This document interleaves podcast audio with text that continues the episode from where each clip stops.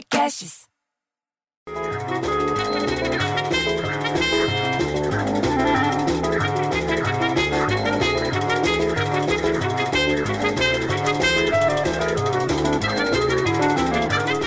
Pô, bicho, você viu a história do bicho na Inglaterra?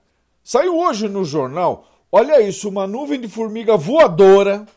Eu nem sabia que formiga voava. Enganou o sistema de alerta meteorológico lá do Reino Unido. Sexta-feira, Reino Unido, que é a Inglaterra, a Escócia. Sexta-feira passada, os radares do Serviço Nacional de Meteorologia, que é um lugar, é um lugar importante, identificaram uma massa que parecia a formação de chuva lá nas cidades de Lito, Lito, na cidade lá da Inglaterra. Primeiro, eles pensaram, os meteorologistas, que a imagem formada no radar mostrava parte do território coberto por nuvem de chuva que se movia. Até aí tudo bem que as nuvens ficam andando. O que não é incomum lá no clima da Inglaterra, que está sempre uh, chovendo, mesmo no verão, chove o tempo inteiro.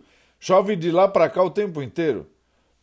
Bom, enquanto isso, você entendeu, na Argentina, do outro lado do mundo, uma terceira nuvem de gafanhoto, lembra da história dos gafanhotos? Uma terceira nuvem de gafanhoto é localizada. E lá vem os gafanhotos de novo. Pô, bicho, é a revolução dos bichos, é formiga, gafanhoto, coronavírus, é tudo bicho. E falando no coronavírus, você viu que a diretora da Pfizer no Brasil, a Pfizer é aquele laboratório grande, é um laboratório importante. Nessa terça-feira ela falou, sabe o quê? Ontem, que ela espera obter entre outubro e novembro aprovação para aplicação da vacina na população, entendeu? Uma das vacinas, pelo menos, contra o Covid-19 que a empresa desenvolve em conjunto com aquela alemã, que é uma empresa alemã que chama BioNTech. Não é Beyoncé, é BioNTech. Nós estamos chegando perto do fim dessa bagunça de, de Covid-19. Você vai ver, o negócio é que a gente tem que ter esperança. Aliás, você viu que o filho lá na Palestina, um filho que escalou a parede do hospital até a janela para ser despedido da mãe que estava internada por coronavírus? Foi, lá na Palestina, ele foi corajoso, ele foi despedido da mãe, ela estava morrendo. Enquanto isso, você entendeu? A coisa balança, mas não cai, porque um forte terremoto, mas daqueles, bicho, sacudiu toda a península do Alasca hoje. O Alasca é aquele pedaço dos Estados Unidos que é longe dos Estados Unidos, ele não, não fica do lado dos Estados Unidos.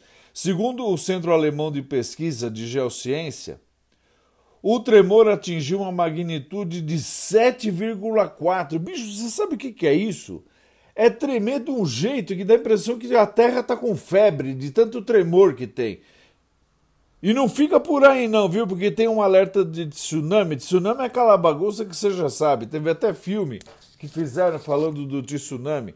Tem um alerta de tsunami para a região para até 300 quilômetros do epicentro do temor. Epicentro é onde aconteceu o negócio. E aconteceu, sabe aonde? A 96 quilômetros de Perryville. Perryville fica a 800 quilômetros de Anchorage.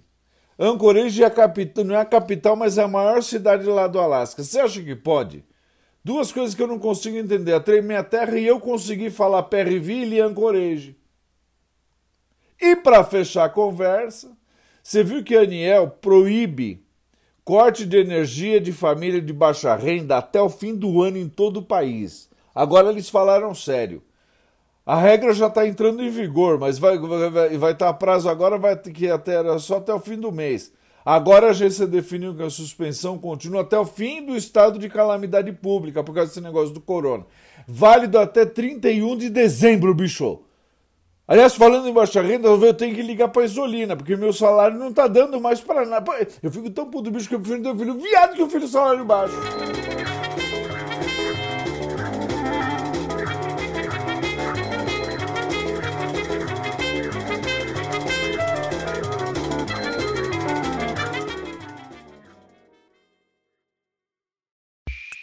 Esse podcast foi editado por Rafael Sales e Júlia Fávero.